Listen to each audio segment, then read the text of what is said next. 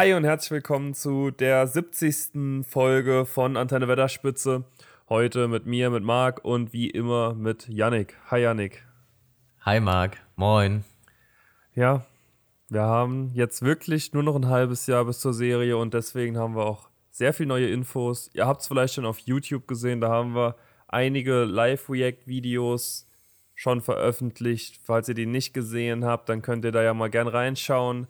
Wir haben uns unter anderem den Trailer angeschaut. Wir haben uns aber auch kürzlichst erst Reaktionen angeschaut auf diesen Trailer. Und alles dazu werden wir heute in dieser Folge mal zusammenfassen und unsere letzten zwei Wochen und unsere Achterbahn der Gefühle, auf der wir gesessen haben, noch mit euch teilen und euch alle Infos bringen, die ihr vielleicht auch noch nicht habt. Es ist gut, dass du es gerade ansprichst. Ich habe mir gerade überlegt, wann ist eigentlich der Trailer nochmal rausgekommen? Weil es fühlt sich jetzt schon irgendwie wie eine Ewigkeit an, dieses ganze Auf und Ab, das emotionale Umschwenken und alles, was jetzt in der letzten, ja, es waren es zwei Wochen, ich hätte auf eine getippt. Ich hätte, ich hätte jetzt glatt behauptet, der Trailer ist letzten Sonntag rausgekommen nee, und wir hätten glaub, letzte Woche. Donnerstag, wir hätten letzte Woche Donnerstag hätten wir uns noch über den Vanity Fair Artikel, aber dann waren es doch zwei. Und es war halt einfach Stoff. Ja. So viel geballter Stoff, dass es sich so kurz angefühlt hat. Ja, unsere, unsere Achterbahn ging ja eigentlich damit los, dass wir diesen Vanity Fair Artikel bekommen haben, wo wir dachten schon, es kommt ein Trailer und es war drei Tage vorm Trailer, glaube ich. Ja, es war donnerstags und sonntags kam ja. der Trailer dann offiziell. Und wir haben nur genau. uns die Bilder angeguckt dann zuerst mal, haben da uns erstmal auch relativ gefreut, weil die Bilder sahen cool aus. Man wusste auch noch nicht so viel, weil wir haben den Artikel da nicht gelesen, weil er uns zu lang war. Dann haben wir ihn einfach vergessen und haben ihn erst jüngst jetzt gelesen. Und deswegen war auch die erste Woche oder die ersten paar Tage bis zum Trailer waren eigentlich voller Freude noch.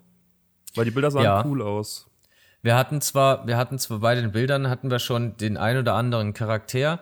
Wir haben uns vorher auch schon diese, Amazon hatte auf Instagram ähm, verschiedene Settings oder Kostüme gepostet. Da haben wir uns, haben wir drüber spekuliert und dann kam kurz drauf der Artikel.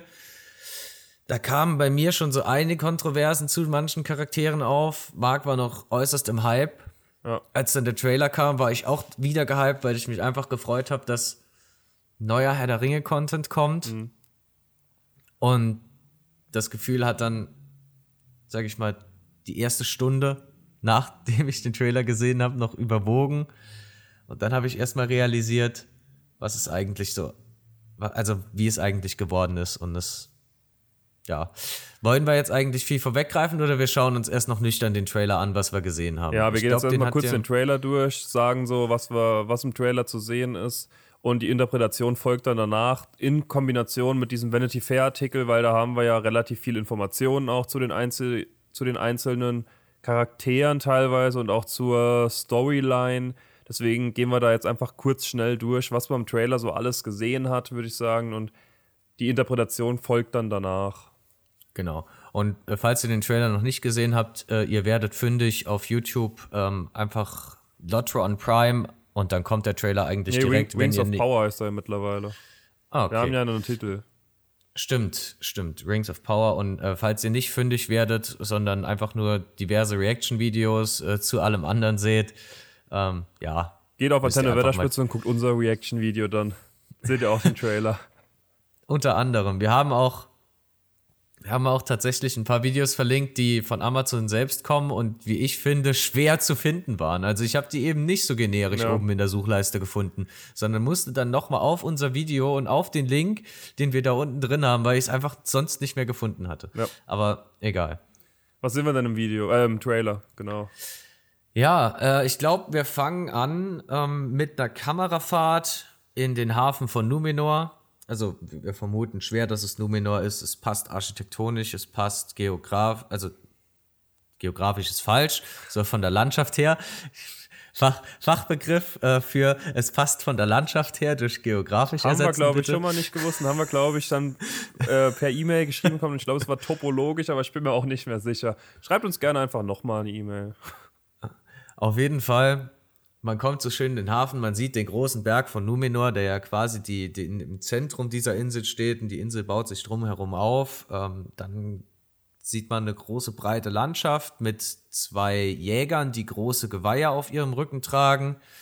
Ähm, ja, dann sieht man einen Hobbit oder ein Kind. Ich bin mir unsicher. Wir haben, ich habe mir eben den Trailer nochmal angeschaut. Könnte beides sein, aber ich vermute schwer, dass es ein Hobbit ist. Ja, die Interpretationen gehen alle in Richtung Hobbit oder Halbling. Deswegen ist es schwer anzunehmen, dass ein Hobbit ist. Aber es, ja, es könnte auch eigentlich einfach ein Kind sein. Aber es hat schon, also sie haben schon so ein bisschen die, diese Hobbit-stilistischen Elemente, die sie auch im Herrn der Ringe und äh, im Hobbit ja. drin hatten. Passt schon. Also man kann schon, ich würde sagen, 80 zu 20 Prozent Hobbit äh, und ja. Kind. Also 80 Prozent Hobbit, 20 Kind. Genau. Ja, wie geht's weiter? Genau. Da haben wir Galadriel, die klettert einen Berg hoch sehr theatralisch mit nur einem Messer, also nur mit diesem Messer, was man auch auf diesem Instagram-Post gesehen hat, wo wir zuerst dachten, das wäre ein Mann noch und auch, glaube ich, ein Mensch dachten wir zuerst, aber dann doch irgendwie Elb. Ähm, ja, hat sich herausgestellt, ist Galadriel und auch schon von der Präsenz im Trailer und auch, dass sie auch wieder die, dieses Intro einspricht, was im Trailer ist, ist davon auszugehen, dass die Serie schon Galadriel im Zentrum haben wird. Oder zumindest in einem großen Zentrum denke ich. Ja, weil das, die, das die kommt noch öfters auch. im Trailer auch. Das glaube ich auch. Ich denke, die wird auf jeden Fall einen großen ähm, Zeitstrang haben. Für, also ich schätze, kann, ich kann es mir gut vorstellen, dass die so verschiedene Zeitachsen aufgreifen, wie damals Game of Thrones am Anfang. Mhm. Oder eigentlich hat sich das jetzt ja recht, recht weit durchgezogen, ja. dass die hier einzelne Zeitstränge und Geschichten von einzelnen Charakteren immer gesondert zeigen, aber zum selben Ablauf kann ich mir da gut vorstellen, dass das auch kommt oder dass es auch zeitlich versetzt sein kann und die dann am Schluss irgendwie zusammenmünden. Kann ich mir alles gut vorstellen. Ja, ich mir auch. Ähm, aber wie geht's denn weiter? Als nächstes haben wir dann einen Charakter, der Halbrand heißt, wie wir gleich noch erfahren, der auf einem komischen kleinen Floß auf See ist, gefolgt von eben einer Person, die auch sehr viel Hass im Internet abbekommen hat. Da werden wir auch gleich noch drauf zu sprechen bekommen der Elb Arondir, der einen fliegenden Pfeil einfach fängt und zurückschießt. Das ist also, das ist Quatsch. Also so, so gut ist ein Elb nicht. Wie schnell ist denn so ein Pfeil? Du warst doch selbst mal erfolgreicher Bogenschütze. Der ist schon schnell. Ich, ich war tatsächlich mal erfolgreicher Bogenschütze. Das liegt aber schon eine ganze Weile zurück. Aber es ist schon schnell, und so ein Ding, oder? Ich habe nie gemessen. Ich kann dir auch keine Zahlen nennen, aber das ist, das ist definitiv zu schnell, als dass du auf 70 Metern bei direktem Schuss noch ausweichen könntest. Ja. Geschweige denn fangen wird schwierig. Naja, daraufhin haben wir einen Meteor oder irgendwas, das am Himmel fliegt und ein Elb schaut diesem fliegenden Himmelskörper hinterher. Diesen Elb weiß ich auch nicht. Haben wir nichts dazu gefunden, wer das eventuell sein könnte. Gibt es halt nur Spekulationen.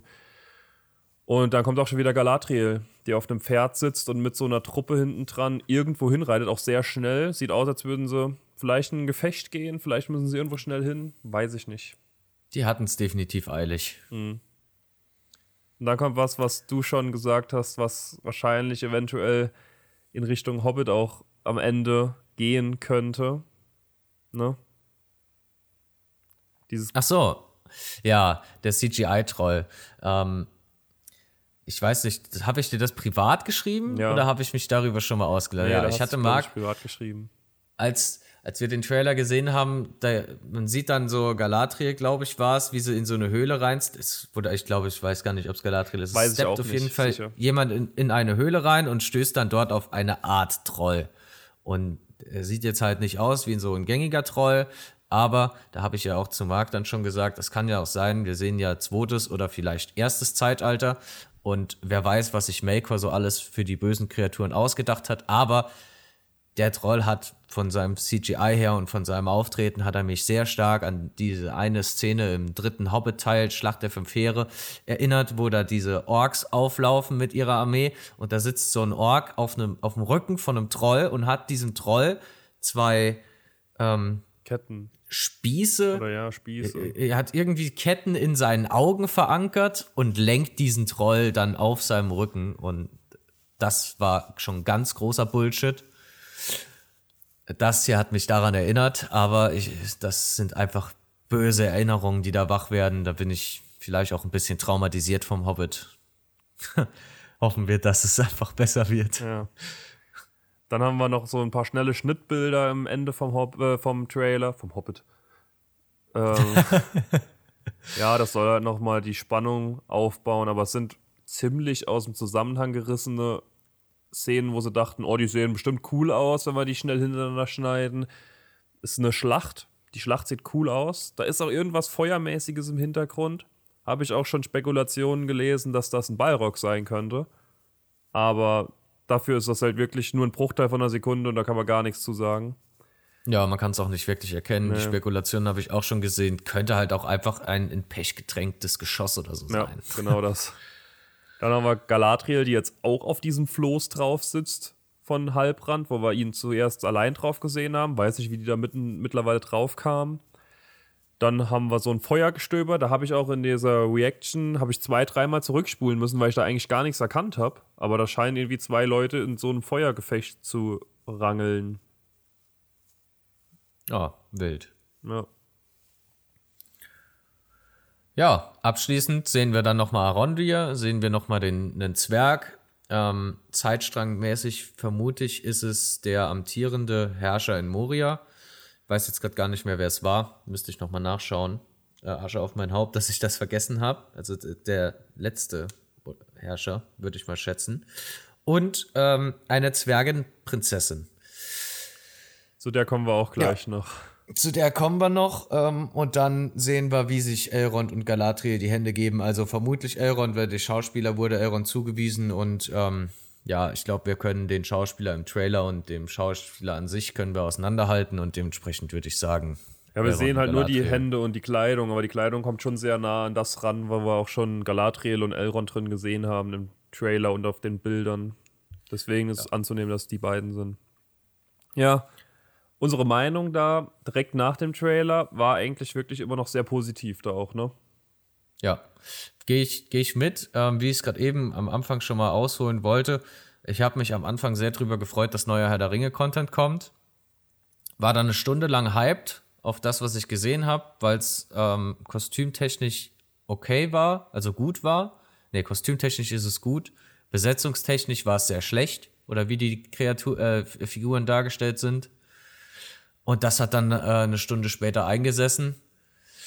Und dann habe ich Marc mein Ohr ausgeheult, das Ohr abgeheult, wie furchtbar doch alles ist und wie schlecht die Serie wird. Und ich muss leider sagen, der Eindruck hat sich über die letzten zwei Wochen definitiv verfestigt. Bei mir also, war es ja noch sind, ganz anders. Ja, Marc hat die erste Woche, hat er den Trailer noch, noch äh, sage ich mal, ein bisschen in Schutz genommen und hat gesagt, ich übertreibe ein bisschen, aber. Nee, so habe ich das nicht gesagt. Ich habe gesagt, ich verstehe das schon, aber bei mir ist es nicht. Weil ich kann ja. dieses, auch dieses Diversity-Diskussionsding in Serien, das trifft mich nicht. Also ich bin da mittlerweile auch dran gewöhnt, dass jeder Netflix-Hauptcharakter mittlerweile halt homosexuell ist. Sowohl Frauen als auch Männer. Das muss in jeder Serie mittlerweile drin sein. Das wäre jetzt hier sehr fraglich, wenn das jetzt bei Herr der Ringe kommen würde. Aber von den Hautfarben her, da kommen wir auch gleich noch drauf. Beim Elb ist es mir völlig egal. Bei der Zwergin wusste ich nicht mal, dass das eine Zwergin sein soll, bis ich diesen Vanity Fair Artikel gelesen habe. Da dachte ich einfach, das wäre irgendeine kräftige Frau, die da irgendwas macht. Also ich habe die gar nicht als Zwergin interpretiert. Zu Recht, weil die sieht halt auch nicht aus wie eine Zwergin. Ähm, das ja. stört mich jetzt im Nachhinein schon aber weniger eigentlich von der Hautfarbe her. Das ist mir eigentlich egal. Genau. Es, es gab ja, nachdem dann der Trailer rauskam in der ersten Woche, ähm, im Netz auch große Diskussionen eben über diese zwei Figuren, äh, Arondil und die Zwergenfrau Disa, äh, der Zwergenprinzessin Disa. Und ich muss sagen, ähm, bei Arondil selbst fand ich nicht ganz passend, aber ich fand es auch nicht so völlig auszuschließen.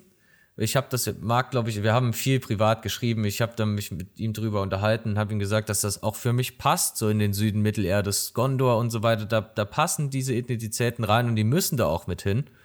Ähm, weil es wäre, also die sehen eher dunkelhäutiger und mediterraner aus als europäisch. Also wenn, wenn die europäischer aussehen würden, wäre es unpassender als andersrum. Und ähm, Was ich nicht ganz nachvollziehen kann, ist, wie man auf Zwang äh, dieses Diversity-Thema und dieses Vogue-Thema da unbedingt mit reinzwängen will. Weil ich bin der Meinung, dass Tolkien das eigentlich auch schon mitgedacht hat. Weil so wie er seine ganzen Rassen konzipiert und kreiert hat und in Mittelerde alle friedlich zusammenleben lässt, sage ich mal, bis auf die bösen Kriegstreiber Melkor und Sauron und die bösen Ausgeburten, die die erschaffen, die halt äh, nichts Gutes überleben lassen wollen, ähm, ja, leben eigentlich alle Völker in Harmonie miteinander und freuen sich untereinander an, treiben Handel miteinander und ähm, vergnügen sich auch untereinander miteinander. Oder ist ja diese die, Diversifizierung auch halt mit drin? Also eben. Die sind ja mehr als divers, diese Rassen. Sowohl auch was nicht jetzt auch Hautfarben technisch, aber das über den Punkt sind wir doch jetzt langsam wirklich hinaus, dass wir da über Hautfarbe überhaupt diskutieren müssen. Ja, das ist nämlich das Problem. Und ich finde nämlich eigentlich, es ist völlig normal, aber wenn es dann so exzessiv aufgezwungen wird oder aufgedrückt wird, sodass es dann, dass es wieder störend ist, dann ist es einfach zu viel. Ja, wenn es halt so, so, so, so schleichwerbemäßig ist, dass da die ganze Zeit was halt so ins Auge reingeschoben wird und drauf gezeigt wird, noch sagt, hier, schau. So, das ja. ist zu viel einfach, aber ja, da braucht, also, dass da Rassismus und so dann halt so aufgeflammt ist, das ist halt absolut, das ist absoluter Murks. Ja, das ist wirklich Murks. Das hat, hat auch mit Tolkien nichts zu tun. Nee. Also, wie ich, wie ich schon gesagt habe, die Grundbotschaft war schon sehr divers mhm. und ist eigentlich auch immer noch so und weiß nicht, finde das, find das alles sehr übertrieben und bringt das Setting so ein bisschen raus. Ja, deswegen, dass er an sich ihr auch sowas irgendwie da euch hinreißen lasst, macht das nicht. Das ist Bullshit. Also Rassismus hat keinen Platz, weder bei Tolkien noch in unserer Welt und das ist scheiße einfach. Genau. Da will ich mich Marc direkt anschließen. Es, es geht allein um die Konzeption der, der Völker und Rassen und wie sie in Mittelerde auftreten. Weil ich muss sagen, die großen das große Rahmenkonzept, so was wir von der Landschaft und von der Architektur gesehen haben, das ist ja alles schön und gut. Das sieht, das sieht gut aus, das sieht nach Mittelerde aus. Da ja, hat man, kann man sich drauf freuen. So, das war jetzt so unser Eindruck zum Trailer, unser frischer Eindruck, beziehungsweise der Eindruck, der sich eine Woche lang gehalten hat oder aufgebaut hat, je nachdem. Und jetzt kommen wir mal zu diesem Vanity Fair-Artikel, den wir jetzt auch relativ kurzfristig erst gelesen haben. Und danach kommen wir dann zum Tropfen, der das Fass wirklich zum Überlaufen gebracht hat. Aber erstmal, was sagt uns dieser Vanity Fair Artikel so? Also zuerst mal zeigt er uns, dass im Mittelpunkt das Schmieden der Ringe steht. Das war jetzt keine so große Überraschung, wenn man eben auch den Titel der, der, der Serie anschaut, ne? Ja, definitiv. Also die Ringe der Macht und vor allem auch wieder der Trailer ja erst angeteasert wurde mit diesem, der ganze Schmiedeprozess. Wir waren so hyped wie die da einfach auf Holz das Eisen oder Silber da reinlaufen lassen und ja, die Ringe. Es geht, es geht, es geht um das Schmieden der Ringe. Genau, das ist, ja. das ist das große Rahmenthema. Aber ich wollte, ich sehe schon, ich bin schon wieder am Rand des Tilt, deshalb äh, lasse ich schnell das machen. Das wird auch gleich Wort. von meiner Seite aus noch kommen, da werden jetzt auch alle mitfühlen wahrscheinlich. Ähm, ja, die Showrunner, Patrick McKay und JD Payne, die haben dann aber danach direkt einen Satz in diesem Vanity Fair Interview gebracht, der mich dann schon wieder genervt hat. Und zwar haben sie halt gesagt, dass sie jetzt eine Geschichte erzählen, die Tolkien nie geschrieben hat und werden diese als Mega-Event-Serie herausbringen. Und da äh, muss man schon halt schlucken, das erste Mal. Ja, definitiv. Da muss man wirklich, also ich finde es anmaßend, dass sich irgendein Regisseur oder äh, Serienwriter das Recht herausnimmt, einfach Herr der Ringe weiterzuschreiben. Also die, oder eher Mittelerde weiterzuschreiben, so. Und nicht einfach das nimmt, was Tolkien geschrieben hat. Da gibt es nämlich viel, was noch nicht auf der Leinwand war. Nee, da gibt es sehr viel, was noch nicht auf der Leinwand war. Und das finde ich wirklich frech. Ja. Das finde ich sehr frech.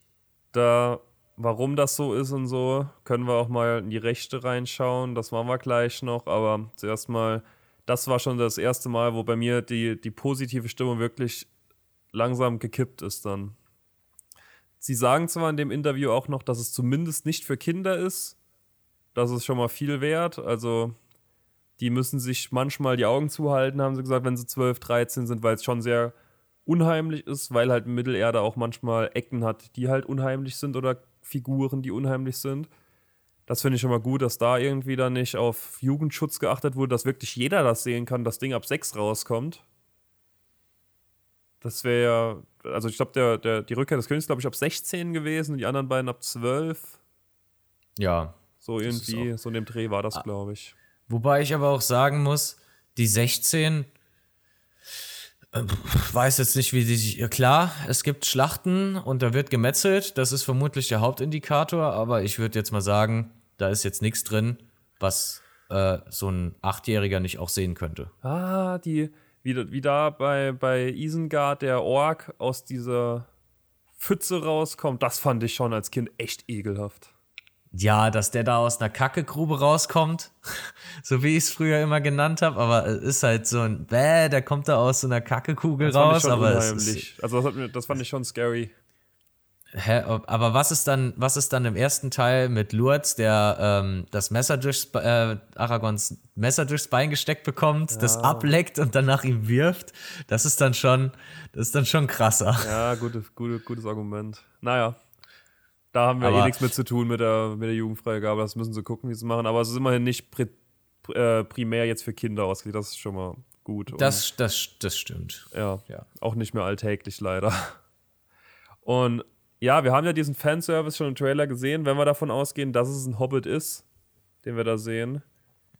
Und ist scheinbar ein Hobbit aus dem Stamm der Haarfüße, laut den Meinungen des Netzes der großen Mehrheit. Ja.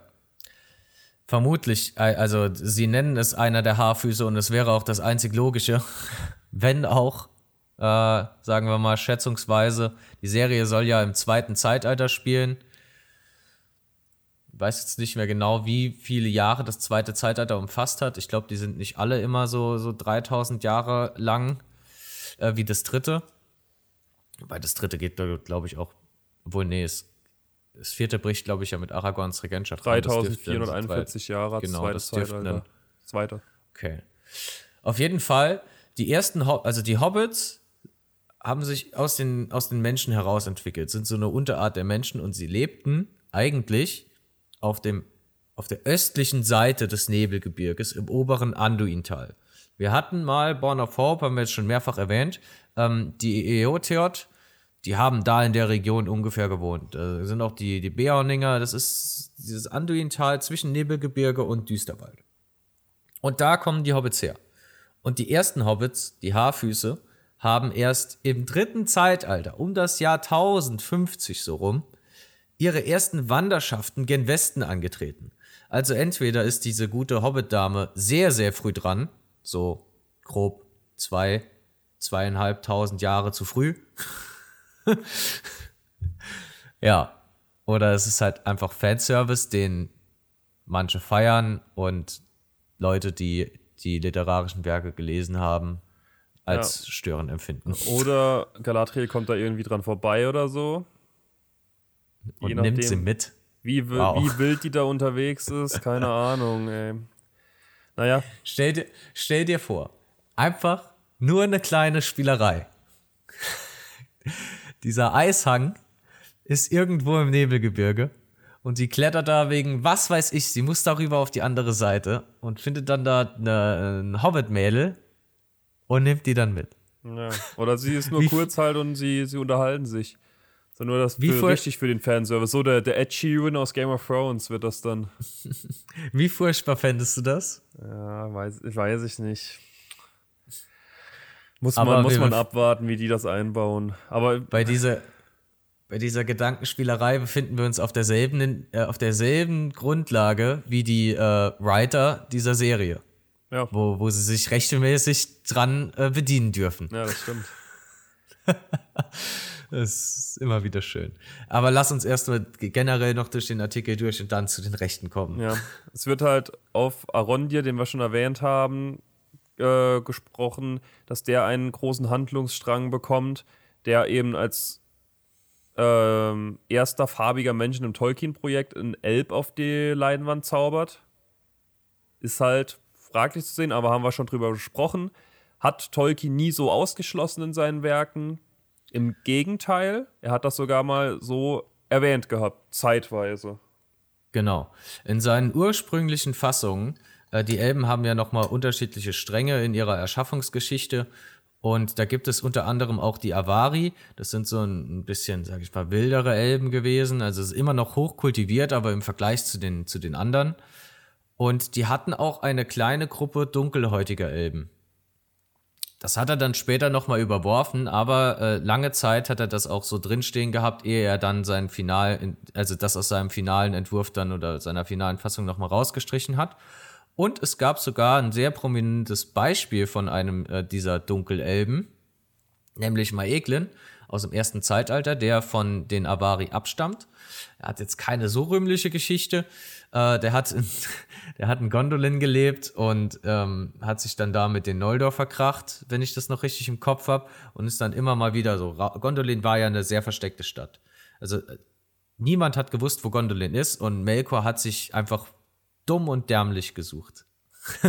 um es mal auf unserem schönen Platz zu formulieren. Er hat da wirklich ewig gesucht und konnte Gondolin nicht finden. So die letzte Bastion, ähm, die ihm noch im Weg stand äh, im ersten Zeitalter, um da Beleriand komplett zu unterwerfen. Und Maeglin aus dem Schutze Gondolins raus, immer mal wieder auf Streif und Raubzüge, äh, Jagdzüge, nicht Raubzüge gegangen und wurde dann von Orks aufgegriffen, zu Melkor verschleppt und hat dann eben Gondolin verraten. Ist vielleicht jetzt nicht das ruhmhafteste Beispiel, aber naja, ja. dunkle Elben an sich nicht ausgeschlossen. Nee, nicht ausgeschlossen, deswegen ist das völlig in Ordnung. Ja. Und sein Storystrang wird sich wohl drum drehen, dass er eine Beziehung mit Bronwyn, einer menschlichen Dorfheilerin, haben wird. Dass er dadurch schon verwickelt wird. Was auch sehr viel Hass im Internet geerntet hat. Ja, wenn ich es aber noch richtig im Kopf habe, sind es die Details, die das Ganze so furchtbar machen. Denn an sich gibt es äh, gegen eine Liebesbeziehung zwischen Elben und Menschen eigentlich nichts einzuwenden. Nee. Weil ich meine, das ist klar, die Elben oder die, die Höchsten der Elben haben dann immer mal so mit so einem kleinen ähm, verachtenden Blick auf das Paar dann geguckt. Oh, die Mensch, die, diese Menschen, die hat ja, äh, sie ist ja sterblich und du gibst ja deine Unsterblichkeit so in gewisser Weise ein bisschen auf. Also nicht ganz, ähm, aber es ist immer mal wieder vorgekommen. Und einer der bekanntesten oder uns bekanntesten Elben ist ja auch ein Halbelb, Elrond. Sein Bruder hat, glaube ich, die sterbliche Variante gewählt. Er hat sich für äh, das unsterbliche Elbenleben dann entschieden. Ähm, ja, dementsprechend gibt es da eigentlich an, an, an der Liebe zwischen den beiden nichts einzuwenden. Also ich meine, wo sie halt, wo sie halt hinfällt. Was mich dann allerdings stört, ist, dass es extra herausgehoben werden muss. Eine, ähm, wie haben sie geschrieben? verbotene Liebschaft zwischen einer Menschenfrau und einem Elben. Äh, what the fuck? Also Romeo-Julia-mäßig. Warum muss das jetzt, warum muss das jetzt eine verheimlichte Liebesbeziehung sein, die, die verachtet werden soll da von denen? Ja. Und war sie, war die Menschenheilerin alleinerziehend? Also allein lebend, weiß nicht, irgendwie ja. sowas. Um das Ganze noch zu dramatisieren, das ist ja so Schmutz. es ist halt einfach furchtbar. Ja, das stimmt schon. Ja, kommen wir zur Zwergenfrau oder zur Zwergenprinzessin dieser. Zuerst mal zu den Zwergenfrauen. Die haben ungefähr ein Drittel der Gesamtzahl aller Zwerge ausgemacht. Und das Besondere an ihnen war eben explizit, dass sie leicht zu verwechseln mit den Männern sind. Also meistens auch mit Bart, beziehungsweise immer mit Bart. Ja. Es wird Bärte. nämlich auch geschrieben, dass wenn ein Zwerg den Bart abgeschoren bekommt, dass, der, dass dieser aus Scham sterben will. Genau das wollte ich gerade anführen, Marc. Danke, dass, mir, dass du mir die Worte aus dem Mund nimmst. Das ist fantastisch. Ein Zwerg ohne Bart, uiuiui, heikles Thema. Heikles Thema. Haben wir schon bei Kili gesehen, der nur so ein Drei-Tage-Bart gehabt hat im Hobbit. Das ja, war weiß schon gar nicht. ich weiß nicht, wie der sich, wie der sich im, im, täglichen Leben mit den anderen Zwergen aus Turins Gemeinschaft abgeben konnte. Ich meine, die hatten so stattliche Berge, die haben den doch bestimmt zu Tode gelästert. Zu Recht. Zu Recht. Zu, Re zu Recht mit seinem kleinen Pflaum.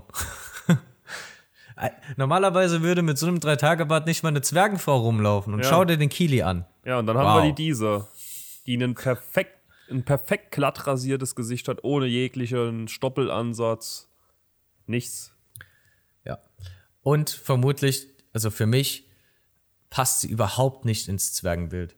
Also von Tolkien aus ist nichts überliefert, dass Zwerge dunkelhäutig sind. Und vor allem die aus Moria. Wir kennen die, den Zwergenstamm aus, aus Moria, der hat sich ja dann später auch noch im, im Erebor angesiedelt. Wir haben sie alle gesehen. Das passt einfach nicht ins Bild. Es tut mir leid. Es ist jetzt, es geht nicht um die, die Ethnizität an sich, aber es geht um die Darstellung, wie es geschrieben oder wie es geschrieben wurde oder wie die Geschichte erzählt wird. Und im Setup generell und es ist absolut unpassend. Und was ich noch ergänzen möchte, es ist total unkreativ, die dieser zu nennen. Also wirklich absolut unkreativ. Denn die einzige bekannte Zwergenfrau ist die Schwester von Thorin. Oder ist es die Schwester? Ja, es ist, glaube ich, die, die Schwester oder Verwandte von Thorin. Und die hieß Dies. Also ohne A. Ja. Und das, das ist dann auch schon alles. Ja. Wow. Herzlichen Glückwunsch. Ihr habt nach der einzigen lebenden oder bekannten Zwergenfrau gegoogelt und einen Vokal angehangen. Nee, weggemacht. Ich bin, ah, doch, drangehangen, ja. Ich bin, ich bin begeistert, liebe Writer. Ja, sehr gut. Good job. Aber das mit dem Bart finde ich wirklich, das, das ist furchtbar. Also, dass die wirklich gar nicht da. Also, ich habe ja wirklich nicht bis zu diesem Vanity Fair-Artikel gewusst, dass das eine Zwergin ist. Ich wusste das nicht. Ich habe das ja. wirklich nicht erkannt. Die du ist zwar so ein bisschen klein und ja, kompakt wie so ein Zwerg halt, aber ansonsten passt da ja wirklich nichts. Nee, gar nichts. Auch äh, das Haar ist so gepflegt. Ich weiß nicht, ob eine Zwergin das machen würde. Nee, glaube ich auch nicht. Vor allem sich die Mühe, das so zu flechten ja, und. Nee. Hm. Sie ist eine Prinzessin, okay. Ein Punkt, aber wenn ich da nicht eine Frau sehe mit einem Bart in dieser Serie, dann bin ich echt ja. enttäuscht. Ja, aber Thorin war auch ein König und guck mal, wie der rumgelaufen ist. Ja, gut, das ist. stimmt mit einem Eichenschild. naja. Ja. Jedenfalls, wir, wir haben, wir haben noch zu den Zwergen, haben wir noch die eine Info in diesem Artikel, dass wir Casa Doom sehen werden, erneut. Aber diesmal eben voller Licht, Essen und Musik. Da habe ich Bock drauf. Ja, das aufgebaute Mo, also beziehungsweise das äh, Moria als Zwergenstadt hatte ja im zweiten Zeitalter äh, quasi seine Blütezeit, ähm, wo dann auch E-Region ich habe es gelernt, habt ihr, habt ihr mitbekommen? Ich habe es richtig gesagt, glaube ich, und auch ohne, ohne Zusatz. Da haben wir echt viele E-Mails bekommen und Nachrichten bei Instagram zu. Und bekommen wir immer noch, weil in den alten Folgen ist es natürlich immer noch drin. ähm, ja, er hat es mittlerweile halt, gelernt. Ich habe das halt immer noch übel im Kopf vom äh, vom PS2-Spiel des dritten Zeitalter, das so nach den Filmen rausgekommen ist. Und da ist die allererste Welt, durch die man durchgeht, ist halt die E-Region. Und deshalb habe ich immer gedacht, das ist ein Ort, so, so, den man halt auch so benennt und nicht so ein ganzer Landstrich, aber ich, ja, es tut mir leid. Ja, aber Egal. da als Anmerkung noch, manche Nachrichten gingen da auch wirklich drüber, die wir da bekommen haben. Und ja, also haltet euch da auch ein bisschen zurück. Das Internet ist schon irgendwie ein anonymer Ort, aber haltet euch zurück ein bisschen bei so Hassnachrichten. Das ist echt hart. Naja, es. Manche, es gegen, manche waren schon zu, zu too much dafür, dass ich, du ich, nur ein Wort falsch ausgesprochen hast. ja, wir sind Unwissende. Ja.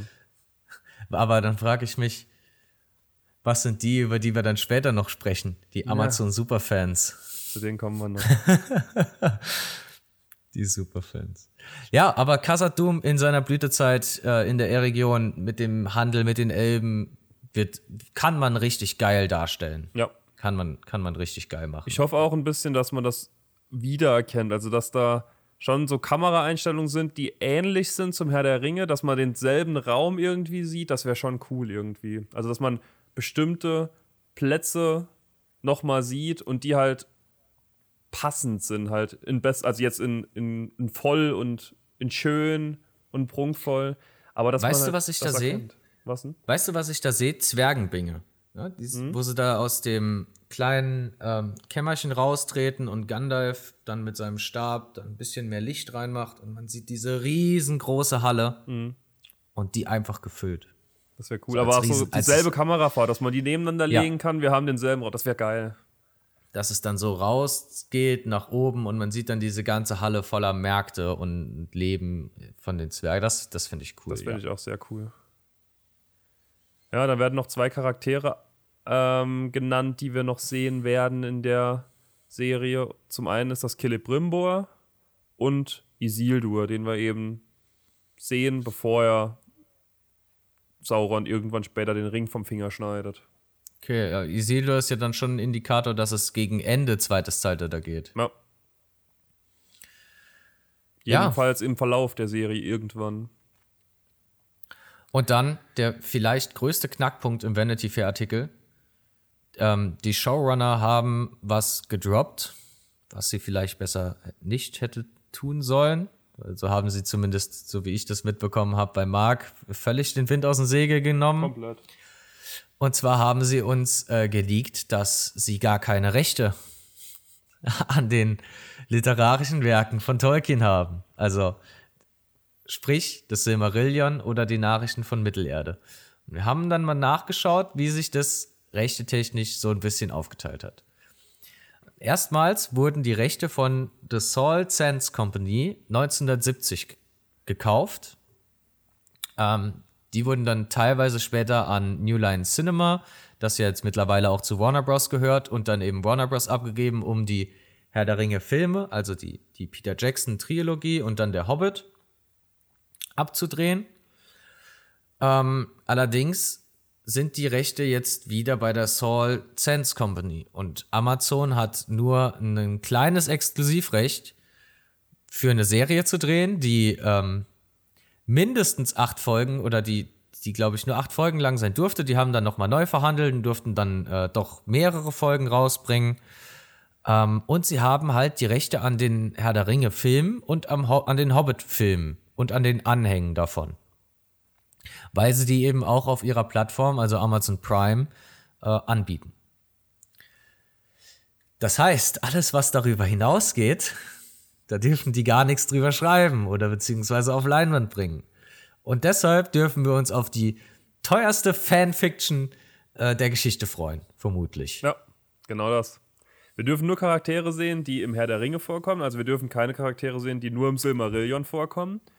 Wir dürfen keine großen Events erwarten. Also ich weiß nicht, ob wir den Fall Numenors zum Beispiel sehen dürfen. Stehen die im Anhang irgendwo mal?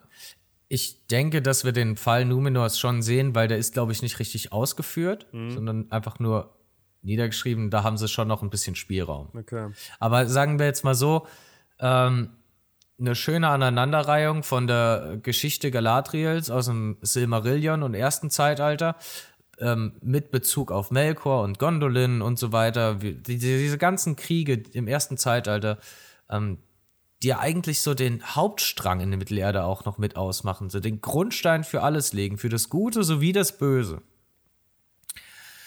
Werden wir wohl nichts von sehen. Oder äh, sie verstoßen gegen ihre Rechte. Das werden sie nicht. Ja. Es sei denn, dass es in der teuren Produktion schon mit einberechnet. Die, die Anwaltskosten, die da auf sie zukommen. Ja, Ja. kleiner Hoffnungsschimmer vielleicht für die kommenden Staffeln. Ähm, The Salt Sands Company ist momentan dabei oder hat die Rechte wieder zum Verkauf ausgeschrieben, also alle anderen Rechte rund, rundherum. Und sie wollen schmackhafte 2 Milliarden davon, also dafür. Ich meine, Amazon hat schon sehr viel Geld für die Serie hingelegt. 2 Milliarden nochmal on top drauf, dann für die Rechte. Weiß nicht, ob das dann zu viel ist. Vielleicht hätte man das Budget auch ein bisschen umverteilen können, dass man die Rechte hat und keine Fanfiction machen muss. Aber ja, wenn wir schon an dem Punkt sind und ich lese, dass wir Celebrimbor sehen wollen, ähm, du wolltest gestern ähm, Mordors Schatten spielen. Die hatten ja auch einen sehr interessanten Celebrimbor-Strang drin. Ja, da musste ich auch vorhin dran denken, als ich das gerade notiert habe in unsere Notizen vorhin. Ja, ich wollte gestern eigentlich, also ich habe dieses, dieses React aufgenommen auf Twitch zu dem, was jetzt kommt gleich. Und ich war wirklich so down darüber. Also ich war, es hat mich wirklich so runtergezogen, dass ich keinen Bock mehr hatte, das andere Schlechte zu sehen, was deutlich besser ist als das, was ich gesehen habe. Also Schlacht um Mittelerde, wirklich das Schlechteste, was wir bisher wahrscheinlich je gesehen haben aus Mittelerde. Nee, nee, nee, nee, nee, nee, ey, ey, stopp. Schlacht um Mittelerde? Ach Quatsch, nee, nee, nee, Schatten, nee, nee, nee. Schatten des Mordors, keine Ahnung, wie das Mor heißt. Schatten Mordors- des Krieges. Genau, Mordors Schatten, Schatten des Krieges. Ja, Mordor des, Mordors Schatten ist das zweitschlechteste. Schatten des Krieges ist das mit Abstand schlechteste, was wir bisher gesehen haben. Die Geschichte ist haarsträubend herbeigezogen. also man packt mal Gollum mit rein, man packt mal Kankra mit rein, man packt mal Celebrimbor mit rein, man schmiedet noch mal einen eigenen, e- eigenen Meisterring so weit für, bin einen Tod, nicht. Für einen toten Waldleut. Doch, doch, das hat man im ersten. Du Ah. spielst ja den zweiten Teil, das hat Stimmt. man ja alles im ersten schon gesehen. Man, und Kankra war ja am Anfang. Und dann schmiedet noch mal einen, einen, einen Pendant zum Meisterring, der genauso mächtig sein Ja. soll und damit alle Nee. Geister. Weißt du, ich glaube, das ist tatsächlich noch näher an der Lore, wie das, was Amazon machen wird. Oh. Oh je. Ich bin, ja, ja, bin gespannt. Soweit würde ich noch nicht gehen, aber ich hatte keinen Bock mehr, das weiterzuspielen, obwohl das wirklich eine geringere Enttäuschung gewesen wäre. Da wusste ich immerhin, dass es eine Enttäuschung ist. Hier hatte ich die ganze Zeit noch die Hoffnung. Also, ihr werdet auch meinen Verlauf über diese YouTube-Videos sehen, wie ich wirklich noch voller Freude bin. Und das kippt. Also, ich glaube, das sieht, da kann man, da kann man Standbilder von meinem Gesicht holen, wie das plötzlich kippt. Einen schönen emotionalen Verlauf unserer Gemütszustände sieht man halt einfach am ersten React-Video zum Trailer, das wir gemacht haben, dass wir, dass wir übrigens in, in einer sagenhaften Kooperation aufgenommen Ja, haben, das ohne stimmt. uns irgendwie abzusprechen. Das war so schön. Wir haben Montagmorgens, haben wir kurz miteinander geschrieben per WhatsApp und so, ähm, ich glaube, gestern ist der Trailer raus und wir beide so, oh fuck, hab völlig vergessen, so vom Donnerstag her super hyped gewesen auf den Trailer und Son Sonntag wie ausgeblendet, so als würde es nicht existieren. Und dann haben wir montags, haben wir dann, also zeitlich unabhängig, Marc hat es irgendwann morgens gemacht, ich habe es nachmittags nach der Arbeit gemacht. Äh, wir uns den Trailer angeguckt, uns gegenseitig aufgenommen und Marc hat es dann zusammengeschnitten, aber wir haben uns nicht gespoilert, in keinster Art Nee. und Weise. Wir haben nicht kein einziges Wort darüber gesprochen und es hat so schön zusammengepasst. Ja, das stimmt. Und wenn man da, wenn man den, die Reaction jetzt mit den Amazon Superfans, die sich ja auch auf die Trailer beziehen, zusammennimmt, sieht man schon den schönen emotionalen Verlauf der, der Seite dieser, die, der Veröffentlichung des Trailers zu dieser Serie genommen wurde. Ja. Ja, ich würde sagen, wir sind auch an einem Punkt angekommen, wo wir jetzt darüber sprechen müssen. Wir haben jetzt schon über Schatten des Krieges gesprochen. Wir haben jetzt unsere Hörer und Hörerinnen darauf vorbereitet, dass was Schlimmes kommt mit Schatten des Krieges, weil das war schon schlimm. Jetzt wird es noch schlimmer. Schatten des Krieges war wirklich schlimm, aber ich glaube, das Allerschlimmste, was ich bisher gesehen habe, sind tatsächlich die Amazon Superfans. Erzähl mal über die Amazon Superfans. Oh mein Gott. Du hast es mir noch geschickt gehabt und ich habe, Ja. also du hast es irgendwie direkt gesehen gehabt, ich zum Glück nicht. Ich bin da Social Media mäßig ein bisschen kürzer getreten jetzt. Ich krieg sowas zum Glück nicht mehr mit. Und dann schickst du mir vier Links und naja, sagst, ich ich, soll nicht, die gucken. Ich habe es nicht ganz direkt mitbekommen. Ich habe auch schon so drei Tage Delay drin gehabt. Ähm, da war auch schon das, der Großteil passiert. Aber nochmal zurück zu den Anfängen. Was ist denn eigentlich passiert? Amazon hat ja vor zwei Wochen am Sonntag den ähm, Trailer? Also, nee, wir sind ja jetzt, wir sind, wir sind ja jetzt hier am 1. März, also zwei Wochen passt ja jetzt nicht. Ja, zum, ungefähr. Zeitpunkt, zum Zeitpunkt, wo wir aufnehmen, äh, zwei Wochen vorher, sonntags, ist der Trailer rausgekommen. Und ich glaube, zwei, drei Tage später haben die dann noch ein Add-on hochgeladen zum Trailer. Und zwar die Amazon Superfans, wie sie auf den Trailer reacten. Es gibt das Ganze, äh, mir ist es bekannt in äh, UK-Version, Deutsch, Italien und Spanien. Und Frankreich. Und Indien. Und ah, tatsächlich? ja. In Frankreich sitzt aber nur ein so Dude da und äh, redet drüber. Also ist wahrscheinlich glaub, nicht bei- so schlimm. Ich glaube tatsächlich, Indien, haben die da wirklich ein eigenes Team hingeschickt oder hat der indische Kanal das einfach fünfmal hochgeladen? Das weiß ich auch nicht. Die haben auf jeden Fall fünfmal dasselbe hochgeladen, aber ich weiß nicht, was genau. Naja, indisches YouTube, ganz anderes Thema, was deren Algorithmus angeht. Äh, kommen, noch mal, kommen wir nochmal zu den Superfans. Was haben wir gesehen? Es war ein von Amazon ähm, inszeniertes Event, wo die Amazon Superfans, ich mache gerade Anführungszeichen mit den Fingern. Ihr könnt das nicht sehen, aber die Superfans wurden eingeladen zum äh, ja, Premieren, zu einem Premieren-Event des Trailers. Der eine Minute geht. Dafür wurden die nach Mallorca eingeladen, alle nach, nach Mallorca auf eine Burg, weiß nicht mehr, wie die Burg heißt, ist ja auch egal. Die sind auf jeden Fall alle nach Mallorca verschifft worden und sind dann da eine Brücke zur Burg hochgelaufen. Im Burginnenhof war dann eine riesige Leinwand aufgebaut und dort hatten die Superfans dann alle das Vergnügen, sich zusammen den Trailer anzuschauen. So weit, so gut. Kommen wir zu den Interviews der Superfans, in denen dann die Superfans zum Gesehenen äh, Stellung beziehen. Ja. Und da wird's richtig wild. Diese Diskussionsrunde im UK-Format hat drei Tage auf YouTube bestanden und dann hatte es so viele negative Kommentare und so viel Hass abbekommen, dass sie es ungelistet reinstellen mussten. Oder reingestellt haben, nicht mussten. Ja, das hat mich gestern richtig hart schockiert. Ich dachte, die hätten es echt gelöscht. Aber dann habe ich diesen Re-Upload geguckt. Shoutout an den, der das nochmal hochgeladen hat. Und der hat das dann unten verlinkt gehabt, das Originalvideo, und da bin ich draufgegangen und das war einfach nicht gelistet. Also du findest das nicht mehr, es sei denn, du kommst über diesen Link rein. Die haben das wirklich so eingestellt, dass das drin bleibt, aber halt niemand mehr gucken kann, wenn es eben nicht irgendwo verlinkt ist. Und das ist schon krass. Schön, also Gott sei Dank haben wir den Link. Ähm, ich bin dann die Woche, Mittwoch war es, glaube ich, oder Donnerstag irgendwann unter der Woche bin ich dann darauf aufmerksam geworden und habe mir das angeguckt und hab Marc zugespammt. Der war irgendwo äh, unterwegs auf der Arbeit, hatte den ganzen Tag zu tun. Mittwoch war es, ja, muss Mittwoch gewesen und, sein. Und ich spam ihn zu mit einer Nachricht nach der anderen, ein Link nach dem anderen und mein mein Tilt und mein Hass war so groß. Ich glaube, ich habe einmal über zwei Zeilen nur Aua geschrieben. Und das zu Recht. Denn was wir da präsentiert bekommen haben, das ist ganz derbe Kost. Es ist äh, eine, es ist, hat nichts mit Superfans zu tun. Ich unterstelle, ich habe jetzt sechs von diesen Influencern oder Creatern gesehen Sieben. und ich schätze. Vier Deutsche, drei britische. Ach stimmt, wenn man den Moderator immer noch dazu zählt, sind es ja insgesamt acht. Ja, aber beim britischen weiß ich nicht, ob das ein Moderator oder auch so ein Influencer war. Ja, ansonsten naja, so sechs bis acht. Ist, ist ja auch egal. Die, äh, die drei Experten, nenne ich mal, die haben wir ja dann, ähm, haben wir ja auch noch aufgeschrieben, kommen wir gleich noch dazu. Auf jeden Fall unterstelle ich, oder würde ich schätzen, dass einer dieser sechs Experten auch nur einen Film gesehen hat. Oder der hat alle drei anderen, gesehen zumindest, glaube ich. Einer ja, der, der, hat, ja, der hat, der hat die Filme, hat er, hat er mal gesehen. So, Hobbit-Filme und Herr der Ringe-Filme. Ja. Aber der Rest hat sich, glaube ich, noch nie, in keinster Weise, irgendwas davon zu Gemüte geführt. Nee, egal ob Buch, Film, ganz egal.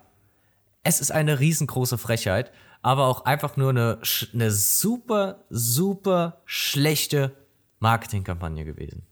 Ja, also man findet ja wirklich nur noch, nur noch Reactions darauf und in jedem Thumbnail steht drin, dass es absoluter Cringe ist. Und es ist wirklich absolut furchtbar, was die da teilweise reden.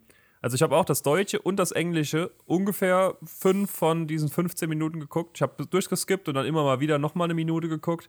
Also die, die Key Messages sind hängen geblieben. Die hatten eine verdammt große Leinwand auf Mallorca und das war ein cooles Event.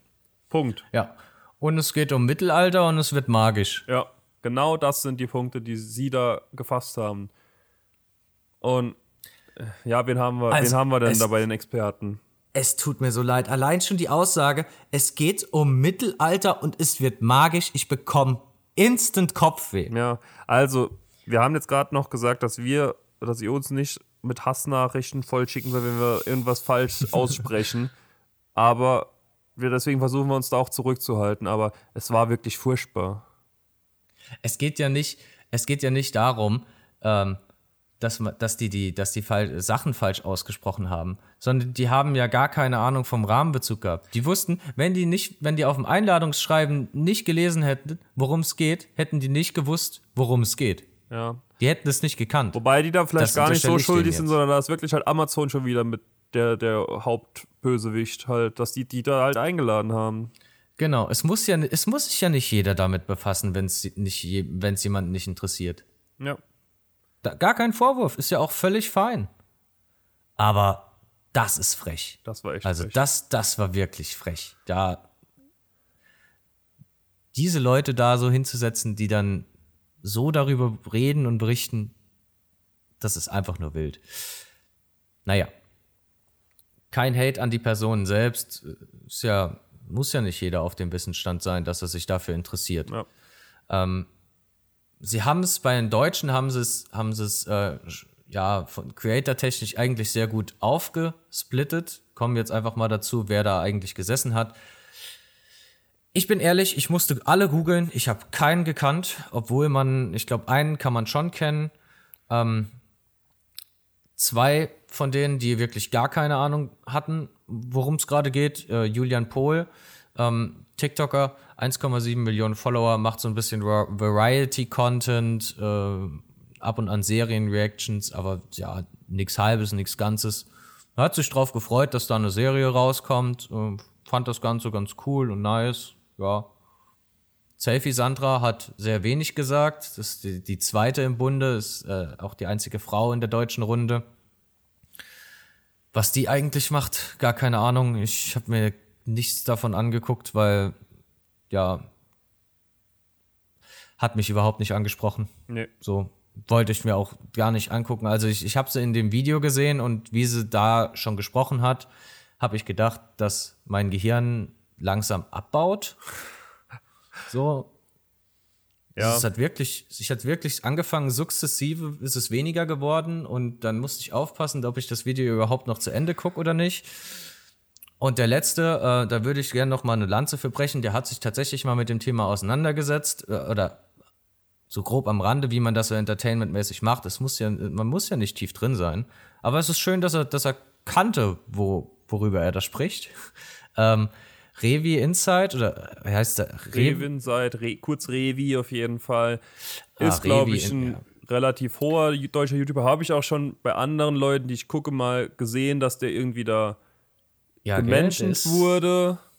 Der ist schon in der YouTube-Bubble, in Ja, der so deutschen bei- YouTube-Bubble schon tief drin, oder, oder? Annie the Duck war ja schon mal dabei, irgendwie, dass er da kurz mal zu Wort kam. Aber ansonsten habe ich von dem auch keinen Content jetzt parat. Ist halt Um- ein deutscher, großer YouTuber mit 3,3 Millionen Abos. Um nochmal auf die Aussprache zu kommen, tut mir leid, dafür keine Ahnung. Äh, Ich schätze Revi Insight und dann einfach stilistisch wird äh, Revi Insight Ja. das I doppelt benutzt. Muss ich aber persönlich sagen, war von den sechs Leuten oder von den acht Leuten, wenn wir auch die Moderatoren dazu holen, wirklich der einzige, den ich sympathisch fand. Oder den ich halbwegs sympathisch fand. Also die anderen waren echt nicht mein Fall. Die würd, von denen würde ich mir keinen Content angucken. Wenn er jetzt irgendwas zur Amazon-Serie macht, würde ich es wahrscheinlich mir angucken, weil ihn fand ich ganz okay. Ja, ja. Also ma- man sieht schon, er ist halt kein, kein Super-Fan oder, äh, sage ich mal, Experte auf dem Gebiet, der da jetzt irgendwie gern drüber sprechen wollen würde. Aber muss ja auch nicht sein, ne? sondern es sind ja alles Content-Creator und auf Social Media dementsprechend Ja, es Muss ist sich auf jeden Fall am besten verkauft da. muss sich nicht jeder mit auseinandersetzen. Er hat auf jeden Fall gewusst, warum er da ist oder wozu er da ist. Ja. Das, das Thema war bekannt. Aber das Deutsche ist ja gar nicht so schlimm. Man sieht, man sieht, äh, die Reaction-Videos im Internet beziehen sich ja meistens oder hauptsächlich auf die englische Fassung, die ja auch ungelistet ist. Die deutsche ist ja, glaube ich, noch gelistet. Ja. Man findet sie auch sehr schwer über die Suchleiste oben, also geht direkt auf den Account und muss dann gezielt nach dem Video gucken. Oder wir haben ähm, in Marks Reaction-Video haben wir noch eine schöne Linksammlung dazu drin. Da ist es äh, wirklich wesentlich einfacher, auf die Videos zu kommen, jetzt ohne Clickbait zu sein, aber ich musste eben auch drüber gehen, weil ich es sonst äh, in der Suchleiste nicht mehr gefunden habe. Ja. Naja, der britische ist aber, glaube ich, tatsächlich die Krönung. Ist so. Also da, da haben wir, da haben wir ja auch eben noch ein, ein Video gesehen, wo sich jemand mal die Mühe gemacht hat, die Hintergründe zu den einzelnen Leuten zu checken und man hat tatsächlich eine einzige Referenz zu Tolkiens Werken gefunden und zwar von äh, Joel Rochester, der ist äh, Buchreviewer und der hat, glaube ich, mal das Silmarillion gelesen. Zumindest hat er das angegeben. Weiß nicht, es könnte auch einfach nur eine vage Behauptung sein, denn was er so von sich gegeben hat, Hat nicht danach geklungen. das war einfach furchtbar. Seine Kernaussage im gesamten Interview war, dass er den bösen Sauron, also den Sauron im zweiten Zeitalter, doch gern mal treffen wollen würde. Und er würde ihm dann äh, mal zeigen, wie böse man eigentlich sein kann. Und es ging dann schwere mit Anspielungen auf ein Techtelmechtel mit Sauron, dass er ihn da mal noch mal so ein bisschen, äh, ja, auf die, von der schiefen Bahn runterholt, ne? Mhm. Sehr, sehr sympathisch, sehr sympathisch. Ja, wirklich. Es, es war ein wahrer Traum, mir das anzugucken. Letzten Endes war ich, nachdem ich mir diese beiden Superfan-Videos angeguckt habe, so getiltet, dass ich Mark ein Tolkien-Zitat geschickt habe. Ich habe es nicht mehr wortwörtlich im Kopf, aber es ging in diesem Zitat darum, dass Tolkien gesagt hat, dass ähm, das Böse auf der Welt nichts Eigenes erschaffen kann, sondern nur das Gute verderben kann. Ich glaube, das war der Kern. Und das trifft hier ja wirklich auf den, den Nagel auf den Kopf.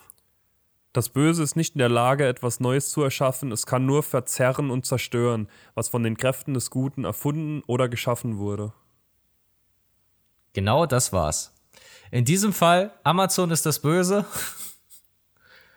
Und damit ist schon genug gesagt. Ja. Denn Tolkien wird verstümmelt von das ihnen. Das ist echt furchtbar. Ja, wir haben noch Channel Williams, TikTokerin und YouTuberin, 2,5 Millionen TikTok-Follower und Kelsey Allison, ebenfalls TikTok und YouTube. Und die machen beide erstaunlich viel Harry Potter-Content. Ja, die sind das, das sind wirklich komplette Harry Potter-Fangirls. Was soll man dazu sagen? Also, es ist, es ist halt einfach, es ist eine riesengroße Farce. Und wie groß diese Farce eigentlich aufgesetzt ist, habe ich Marc auch ein Video geschickt, dass er sich dann auch, das ist glaube ich das einzige Video, das er nahezu ganz geguckt hat, Ja. ähm, wo diese, diese vier Superfan-Videos, die gehen alle so ungefähr eine Minute 30 oder so, also von, von, wo die auch den Trailer sehen und da beim Live-Event sind. Und die sind einfach plump. Der Screen von denen ist neben, ist, ist auf einen Bildschirm gepackt. Und man sieht sie alle vier gleichzeitig. Und man sieht halt, wie hart das geskriptet ist und wie schlecht es eigentlich geskriptet ist. Und wenn man sich dann noch die Interviews dazu reinzieht, also wer starke Nerven hat, kann das gern machen. Ich habe es schwer emotional verkraften können. Ich rede mich wieder in Rage. Es ist einfach nur furchtbar. Es ist, es ist einfach traurig, was da mit dem Universum aus Mittelerde passiert. Ja. Das Video ist von Disparu. Shoutout, hat er sehr gut gemacht. Das andere Video, was du vorhin schon erwähnt hattest, das war von George the Giant Slayer. Der hat da auch mal ganz schön nochmal draufgehauen. Und ja, haben die beide echt gute Videos zugemacht. Und das, das Video, wo man diese vier nebeneinander sieht, das ist echt schrecklich. Also auch wie oft die die, die, die Trailer da gesehen haben, bis sie das im Kasten hatten, ne? Das kannst du keinem Ja. erzählen. Ja, das ist einfach furchtbar. Und weißt du, was die Krönung an der ganzen Sache ist? Hm? Um nochmal einen Bogen zum Vanity Fair Artikel zu schlagen. Hm. Marc, wir beide, wir sind das beste Beispiel. Im Vanity Fair Artikel, bevor der Trailer überhaupt released wurde, haben sie ja gesagt, es, sie rechnen mit viel negativer Reaktion, aber die negativen Reaktionen kommen nicht von den wahren Fans von Mittelerde und von der Serie, sondern nur von bösen Trollen aus dem Internet. Aha. Und die bösen Trolle aus dem Internet sind dann anscheinend die, die mal ein Buch von Tolkien in der Hand hatten und eventuell Herr der Ringe gelesen haben oder eventuell auch, sag ich mal, die Peter Jackson Trilogie geguckt haben, die ja auch zum großen Teil noch den Handlungsstrang widerspiegelt. Ich weiß es echt nicht. Also, Sind, sind wir die bösen Trolle im Internet? ich glaube schon. Ich glaube wirklich. Ja, wir sind, ich glaube, wir sind nicht die Zielgruppe.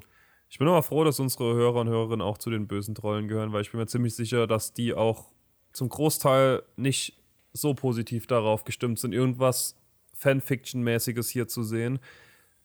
Aber wir lassen uns auch gerne eines Besseren belehren. Schreibt uns das gerne. Wir machen auch einen Insta-Post hier zu dieser Folge. Da könnt ihr uns dann drunter Kommentare schreiben, wie ihr das seht.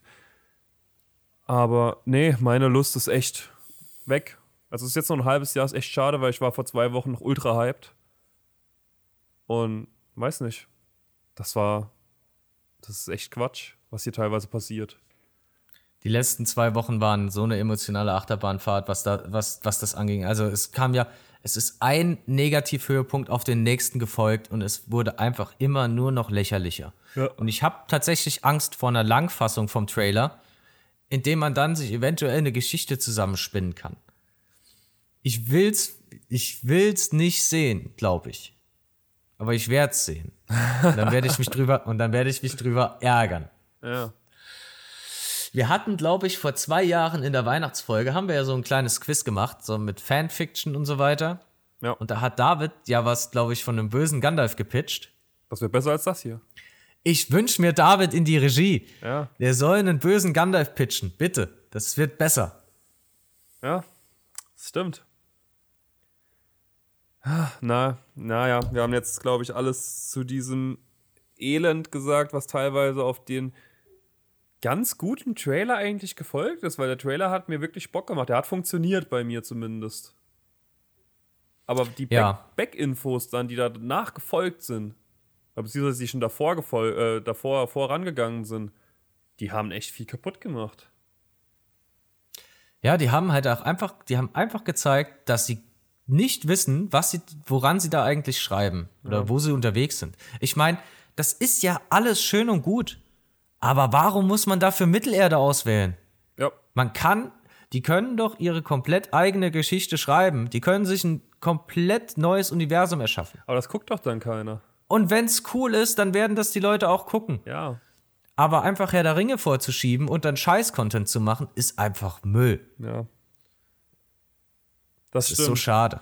Du hattest es, glaube ich, in dem YouTube-Video als Cash Cow bezeichnet. Glücklicherweise habe ich vor zwei Wochen eine ähm, Brand-Management-Klausur geschrieben. Und eine Cash Cow ist da eigentlich der unpassende Ausdruck.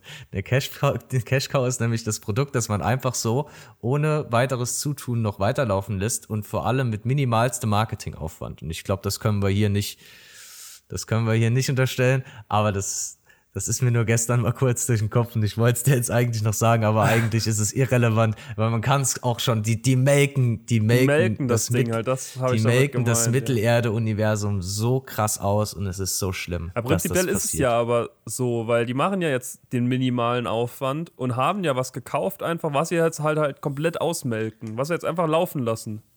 Denkst du, den, den Namen und das größte Serienetat, das ist, ist schon ein großer Denkst, das, Aufwand. denkst, denkst du, das Ding spielt das nicht direkt wieder ein? Doch, Doch. leider schon. Ja, genau das. Das Ding wird das wieder direkt einspielen, weil das eben, weil da Herr der Ringe draufsteht. Der Hobbit hat sein Geld auch doppelt und dreifach wieder reingespielt. Es wird halt nur jedem Herr der Ringe Interessierten oder Fan wieder einmal das Herz brechen. Ist ja aber Der egal, Hobbit- solange der- die große Mehrheit das guckt. Der Hobbit ist ja wirklich ein Kindergarten dagegen.